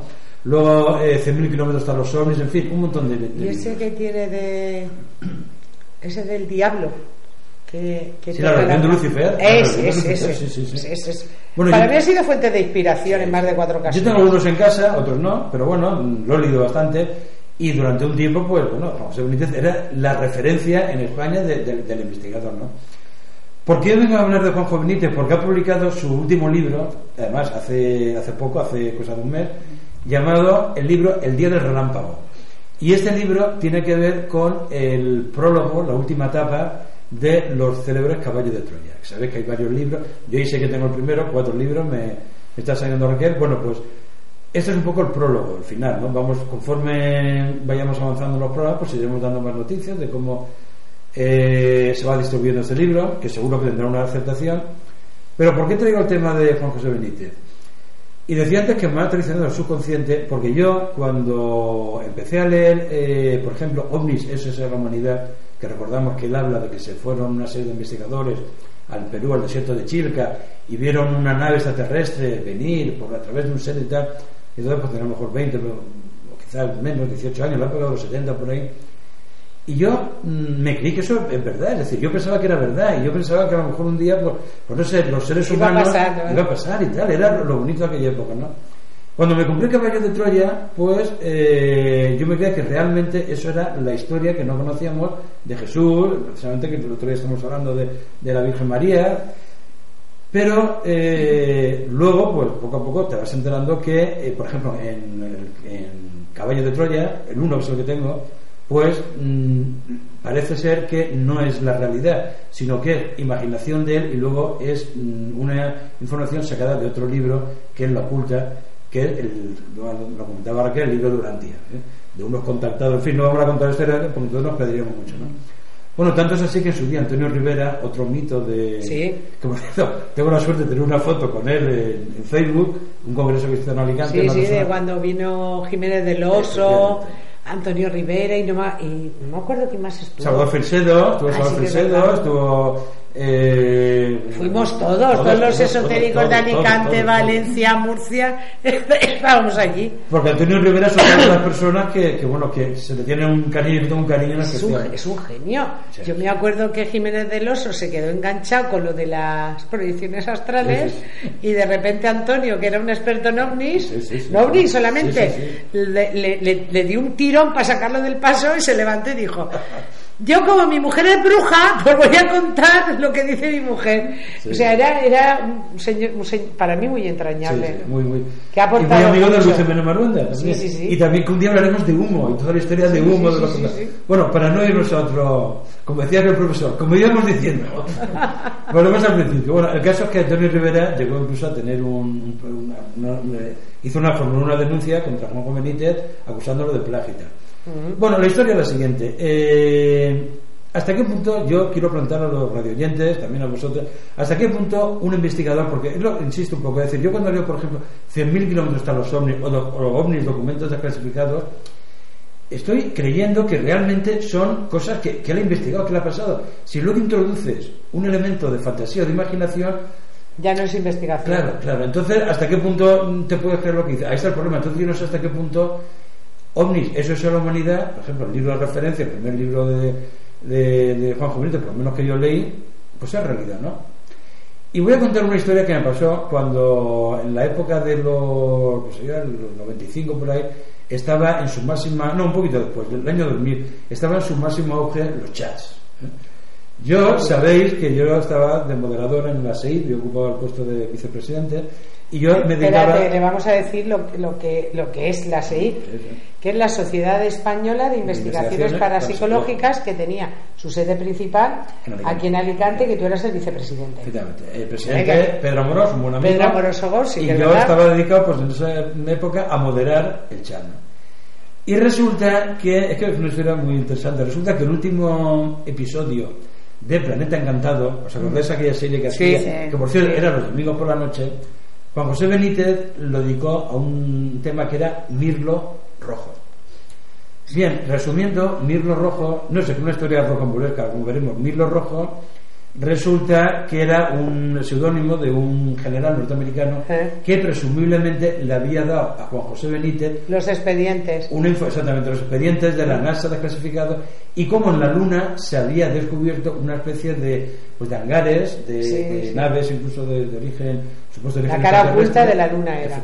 Me acuerdo, me acuerdo de aquello. sí. Y todo eso, mm, bueno, yo lo estaba viendo y alucinando, y alucinando, y me acuerdo que era un domingo por la noche, insisto, y yo que soy muy futbolero, no quería saber nada del fútbol, estaba viendo como media España, planeta encantado, ¿no?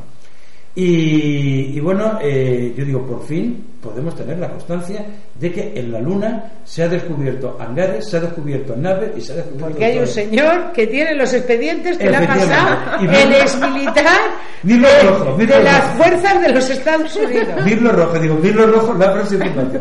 Bueno, quedó ahí el tema, yo luego me conecté un ratito al chat, entonces ya digo, en la época de, de los chats, todo el mundo hablando del tema y tal.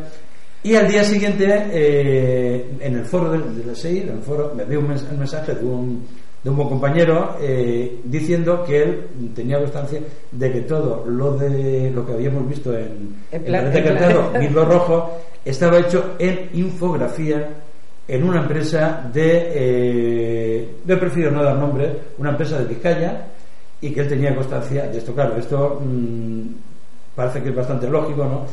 Pensando que era el último, el último programa, que era el, un poco de referencia y que quería hacer un, un, un gran colofón, ¿no? Sí, el broche de oro, ¿no? Para El broche de oro. Bueno, el caso es que yo, como digo, estaba demorado en el chat y, y publiqué en el foro, digo, por esta noche, si queréis, pues hacemos un, el programa en el tema Micro Rojo. Y entonces, bueno, yo entonces, eh, ese día llegué a la habitual, a las nueve y media a las 10, que es la hora que empezamos las, las tertulias ¿eh? en, en el chat, y yo creo que ese día habían ciento y pico personas. Bueno, fue, acabamos a las 2 de la mañana casi, fue un- una tertulia muy interesante. ¿Y por qué cuento esto? Porque a una persona me abrió un privado, yo creo, o bien, o que era Juanjo Benito, o era su hijo, porque su hijo, él está, un poco mayor ya, su hijo es el que le lleva todas las cosas de representación y tal. Y me dijo, hombre, Capella, ¿ve usted, veo que es el moderador, tal, a ver si me puede dar paso, tal, y se identificó. Hay que guardar un poco también la privacidad, ¿no? aunque evidentemente tenía que ser una persona muy próxima a Juanjo Benítez, y entonces es lo que dijo, efectivamente eso, dijo que bueno, dice que era un colofón, un- el programa y que hubiera sido muy interesante saber lo que hubiera pasado si en la Luna hubiera efectivamente hangares y naves extraterrestres y tal. Resumiendo, lo he contado un poquitín eh, todo mezclado, pero esta es la cuestión, es decir, hasta qué punto pues mm, el programa queda bonito, pierde la credibilidad una persona que es investigador y a la vez novelista. Vamos a ver, el, pro- el problema no está en que él pierda la, la credibilidad. El problema es que gracias a actuaciones así nos hace perder la credibilidad a los que sí que hemos investigado y a los que sí que estamos relatando eh, cosas con datos objetivos y no estamos haciendo una novela ni una fantasía ni nada de nada. Yo te he dicho antes de empezar el programa que vamos a ver, voy a salvarlo, ¿no? Voy, a salvar a Juan José Benítez. Mira, eh, cuando tú lees algo que te abre la conciencia, para mí sea mentira o sea verdad, es que ya ha hecho su función, te ha abierto la conciencia. Que plagiase en su momento dado los manuscritos de la Fundación de Urantía, de todos los contactados mediante tipo canales de luz y todas esas cosas, pues vamos a ver, señores, la información se supone que le pasan a una sociedad constituida legalmente en el planeta Tierra. Para mí ya deja de ser, dejan de ser unos iluminados y unos elegidos por el dedo de o Dios o los extraterrestres que han bajado a contarles algo. Yo me imagino que cuando vamos a darle credibilidad a todo esto, que, que de verdad seamos los descendientes de los extraterrestres, que fueron ellos los que nos pusieron en el planeta y que ahora nos están cuidando. si ustedes son los elegidos para pasar ese mensaje, no hagan ustedes un negocio de ello. Jesucristo fue un elegido y bajó al planeta Tierra a dar un mensaje. Y no cobró, al contrario. Pasó más hambre que Carracuca y encima lo mataron de una manera muy cruel. Mm, a lo mejor se lo merecían los de Urantía. Fíjate que saliese un señor que les plagiase eso para. Pero claro, este también hizo negocio. y volvemos a lo mismo: a la pescadilla que se muerde la cola y a toda la mierda que nos están echando a la gente que estamos investigando de una manera fehaciente y de una manera seria. Pero, mm, no sé, a lo mejor he hecho un discurso muy filosófico. Yo los cuatro caballos de Troya me los leí. Yo los cuatro caballos de Troya los disfruté. ¿Por qué? Porque yo he tenido dos ocasiones en mi vida, dos acontecimientos que a mí me han acercado muchísimo a la figura de Cristo. Como Cristo, ¿vale? El Hijo de Dios, y como Jesús, un hombre humano que fue, lo comenté, la película de Jesucristo Superstar, que acudía al estreno, tenía 14 años, cuando la estrenaron en Madrid, y aunque no te lo creas, los caballos de Troya, te lo digo en serio. Entonces, ese señor haya plagiado, no haya plagiado, se, lo haya inventado, no se lo haya inventado, mm, en mí ha causado algo positivo. Los manuscritos de Urantía no, porque son demasiado espesos para leerlos, ¿no? Eh, quizás el ser humano para, para podernos meter de lleno en el mensaje que da, que da un libro, eh, nos tienen que fantasear, ¿no? O, crearnos algo, un mundo, ¿no? una historia. Pero la fantasía que ellos eh, cuentan en la novela, ellos lo dan como investigación. Ahí te quieren hacer creer que es una investigación. Él, hace, Caballo de Troya. Una fantasía. Y la mayoría de los españoles, creo que tú solamente no el primero, insisto, ¿no? que lo compramos, pensamos que pues que era una investigación, es decir, sacado pues de lo que hemos hablado, de los, algún evangelio apócrifo de algún sitio.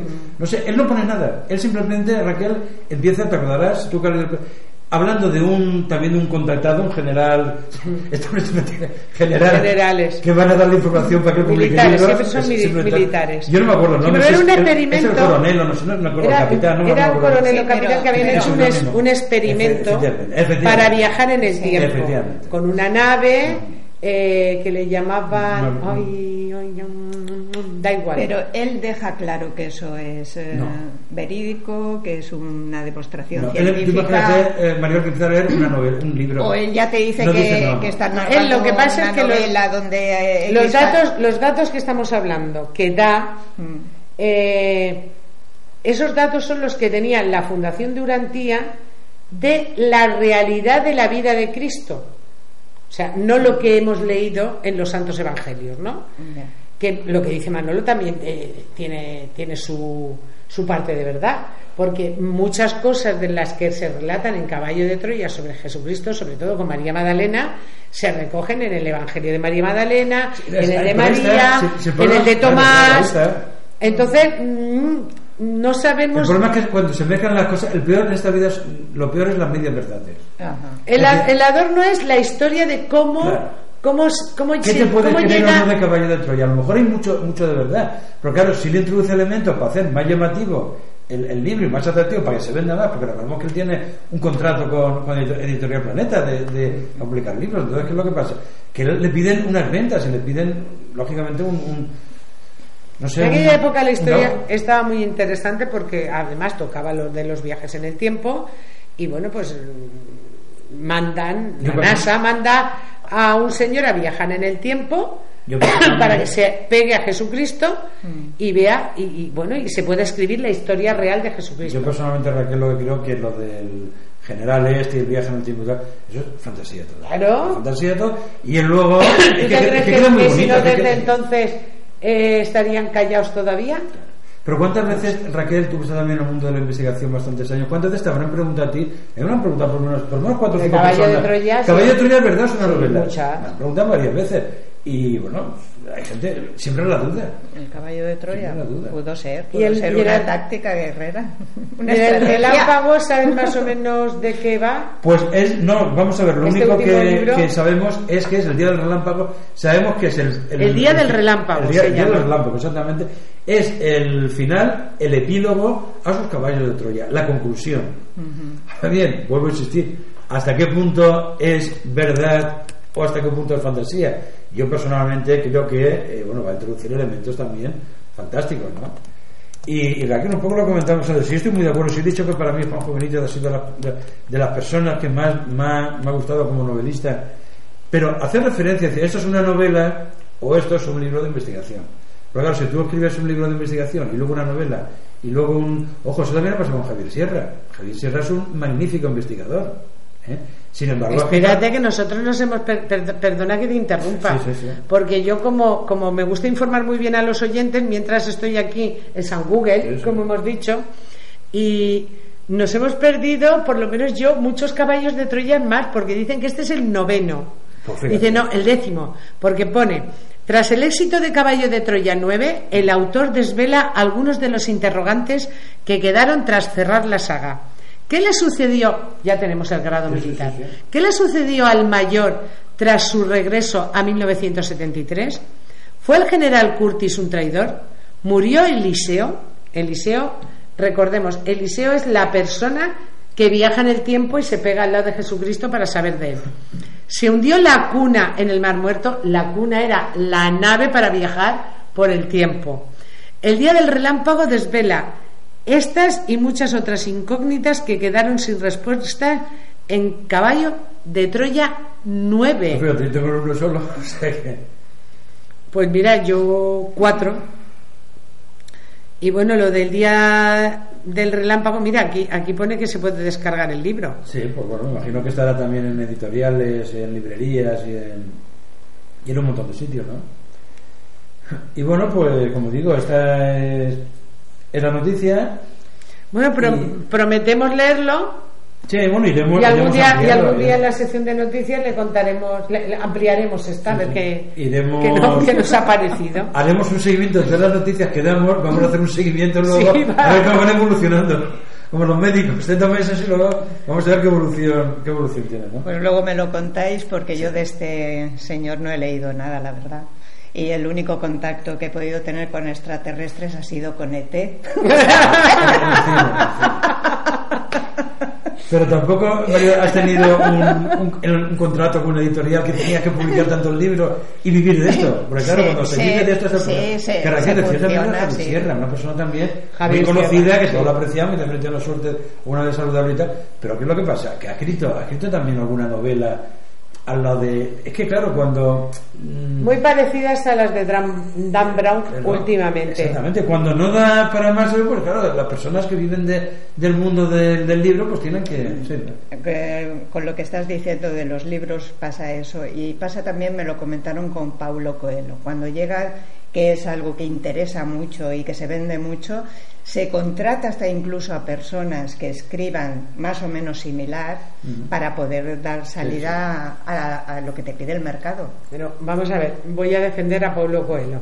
no no que a mí me encanta Más Paulo que a, que a Coelho. Juan José Benítez. A mí me Yo encanta. he leído libros de Paulo Coelho que, vamos a ver, El mago y el alquimista de verdad relata cuál es la vida de un mago. Porque yo me reconocí en ese libro. O sea, yo no es que ah, he aprendido a ser una maga con los, las novelas de Paulo Coelho. Yo las leí después y dije, este tío está diciendo verdades como templos. Que después de eso hayan pasado otras cosas, no sé yo si este señor se dejaría, por decirlo de alguna manera, prostituir por dinero, ¿no? Pues no, no, No lo sé. No lo sé, no, yo tampoco lo sé. No podemos poner la mano. Yo fue algo que me contaron y de Paulo Coelho me encanta El alquimista, también lo he leído, Ah. y 11 minutos.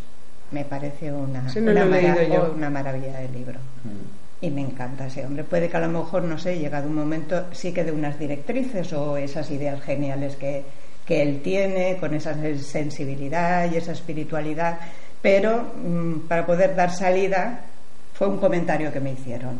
¿Es cierto o no? O sea, a mí Yo me no- propusieron yo cuando No escribí... lo puedo asegurar porque no lo he visto. Pero el mundo de la editorial es, mm, con todos mis respetos, sin, sin que se ofenda a nadie, pero mi experiencia son una auténtica mafia. Sí, no, Primero, eh, colocar un libro eh, es mm, que interese y que se venda. Eh, cuando tú haces una investigación y haces una investigación pura y dura, esotérica, o sería el caso que estamos hablando de Juanjo Benítez o de Paulo Coelho, Antonio Rivera también publicó muchos libros, Von Daniken, que también ha escrito muchísimo, eh, te lo sugieren que lo disfraces. claro. Entonces, si tú te vendes, te has vendido. Yo no me vendí, dije, no, esto no tiene disfraz. Bueno, mi libro se publicó y posterior a eso me dijeron, si tú escribieses la historia de tu, inventi- de tu investigación como una novela, sería un bestseller. Y yo dije, es que yo no quiero escribir una novela. Ahí está, ahí está. No quiero hacer un bestseller. Yo lo que quiero es dar instrumentos y herramientas a la gente para que su conciencia se despierte a este tipo de cosas que yo he escrito. Porque si yo quisiera re- relatar un bestseller, pues a lo mejor lo haría. Escribiría otra cosa que me gustase más a nivel de, de bestseller. Esto es como un ensayo. Porque una investigación es como, Pero como un es que- ensayo, es que no es una encima, novela. Cuando se hace con, con esa media verdad, porque esto de, de Mirlo Rojo, yo pido a los radioyentes que si pueden se lo, se lo descarguen de internet. Es una cosa, empieza el programa y empieza en el. ¿Sabéis que el cementerio está tiene un plan de Arlington, creo que es, donde hay todas las Sí. tumbas de los, de Sí. los soldados muertos de la Segunda Sí. Guerra Mundial? Empieza Juan andando por ahí. Eh, tal, o sea que le está dando una veracidad en un principio luego eh, cuenta la historia de, de los viajes a la luna y todo lo cuenta verdad cuenta el Apolo, el Apolo 11 cómo se en fin todo, y to- claro cuando tú estás viendo datos. que es realidad Sí. luego llega y dice y ahora este general me dice esto claro como toda la primera media hora del programa es real tú te lo estás creyendo ¿sabes? Entonces es muy curioso porque yo realmente aquel día de verdad estaba con la boca abierta y digo por fin tenemos la constancia de que existe vida extraterrestre Raquel Sí, sí, sí, Está a sí, punto de y colgarme de la lámpara Por- eh, mira, de- de- defraudado quedé así es la vida. Yo, ya, ya a ver, a ver si nos animamos y hacemos un programa sobre eso, sí no bueno el- el- porque, porque creo que ahí me voy a poner yo de tu, de tu parte de, de Virgo Tauro, Qué buena es. porque yo digo que yo no quiero saber nada. Bueno, espera, y otro de los, de los programas también de Planeta Encantado. Nada. Eh, Sabéis que Jesús tuvo unos años que, bueno, no se desconoce su Sí, vida. que no sabemos qué y él, él. y él sale, Juan José Vida sale por el Coliseo Romano, Sí. eh, paseando, tal, y dice, aquí, en estos años desconocidos de la vida de Jesús, Estuvo aquí. Estuvo aquí en el Coliseo Romano. Y Que hacía- lo vio. Es que antes cuando Y la se acuerda. No, no, se acuerda, no. Es que, y, como no en internet hay gente muy preparada, gente que- porque yo lo vi en ese momento no caí tampoco, una persona muy preparada, eh, en el foro también de, de ponía lo siguiente, dice, señora, que el Coliseo Romano se, se construyó 30 años después, Después de, de la vida de. Jesús. Claro. Claro. Entonces, te pillan, te pillan. Pero claro, tú estás viendo ese programa y tal, qué interesante tal. Hombre, no, Sí, no, que no hagas esas cosas, no hagas esas cosas. Y no es que no tengas cultura, sino que no llegas a tantísima, Ah, exactamente. No lo puedes saber todo, todo, No. todo. Pero qué bonito Raquel queda decir que Jesús estuvo en el Coliseo Romano, que eso queda precioso. Y más por una serie de televisión con lo que vale, con lo que vale montar una serie de estas, ¿no? Pues nada, Manolo, yo creo que la noticia de esta semana hemos, hemos, hemos dado, le hemos dado, le hemos dado, hemos dado mucha caña, mucha caña. Y lo que decir, es, eh, insisto, que como novelista nos parece fenomenal, muy bonito. pues, Oye, ya te lo he dicho. Yo, yo lo paso a bomba leyendo esa, esa novela, Pues ¿no? sí. Pero bueno, Yo- hay, que, hay que decir las a cosas. Mí me, como- a, a mí, yo el primer caballo de Troya me lo leí en menos de un día. Sí. O sea, cuando cayó en mis manos, por suerte o por desgracia, cayó a no sé qué hora de la tarde. Hice algo, sabes que entonces estaba yo en, en la tienda que tenía en Alicante, en la cristalería. Cerré la puerta con llave. Sí, sí. Digo, si lleva un cliente no abro. Y digo, vamos, ahora me voy a casa, ahora me voy a casa, ahora me voy a casa. Y me- cuando cogí el libro me fui a casa, que encima vivía cerca, llegué a casa y pasé de cena de niños de todo y seguí leyendo. Y no dormí esa noche y seguí leyendo hasta que lo terminé. O sea, mm, es decir, como escritor, pues de esos temas, pues le, le doy un 22, no un 10, un 22. Porque te engancha. Por ejemplo, el otro que, libro el que también- logra enganchar así a un otro libro, lector. Raquel, que es un, un hito, es Incidentes Manises, del, del avistamiento ovni también que hubo aquí en, en el aeropuerto de Valencia. Recordáis que el, el piloto eh, vio el Lermo de Tejada, se, me acuerdo que se llama el piloto, vio a mano izquierda del avión de un supercarabel que venía de, de Viena, Ibiza, iba a Canarias. Y vio un ovni con, con parte de la tripulación que salieron dos cazas del aeropuerto de, Sí. de los Llanos Albacete. Bueno, eso es un libro que es Incidente en Manís, el libro, vamos, que lo, lo tengo. Pero claro, eso es un, decho- un dato real, es decir, se ve que este hombre escribe un libro y cuando no tiene material, pues escribe una novela. Pues la semana que viene muchísimo más.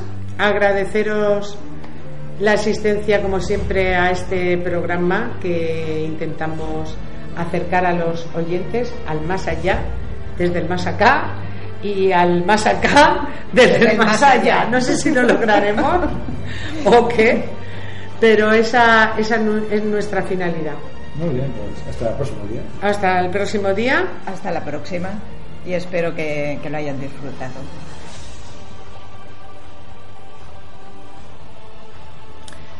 Y a todos ustedes, como siempre, agradecerles que hayan estado escuchando este programa producido por Onda Mágica Radio, dirigido por servidora Raquel Yorca, presentado mm, por Manolo Capella y por mí también, y pedirles una cosa, dedíquense unos tiempo, un tiempo en su vida para meditar, para relajarse y para ser muy felices.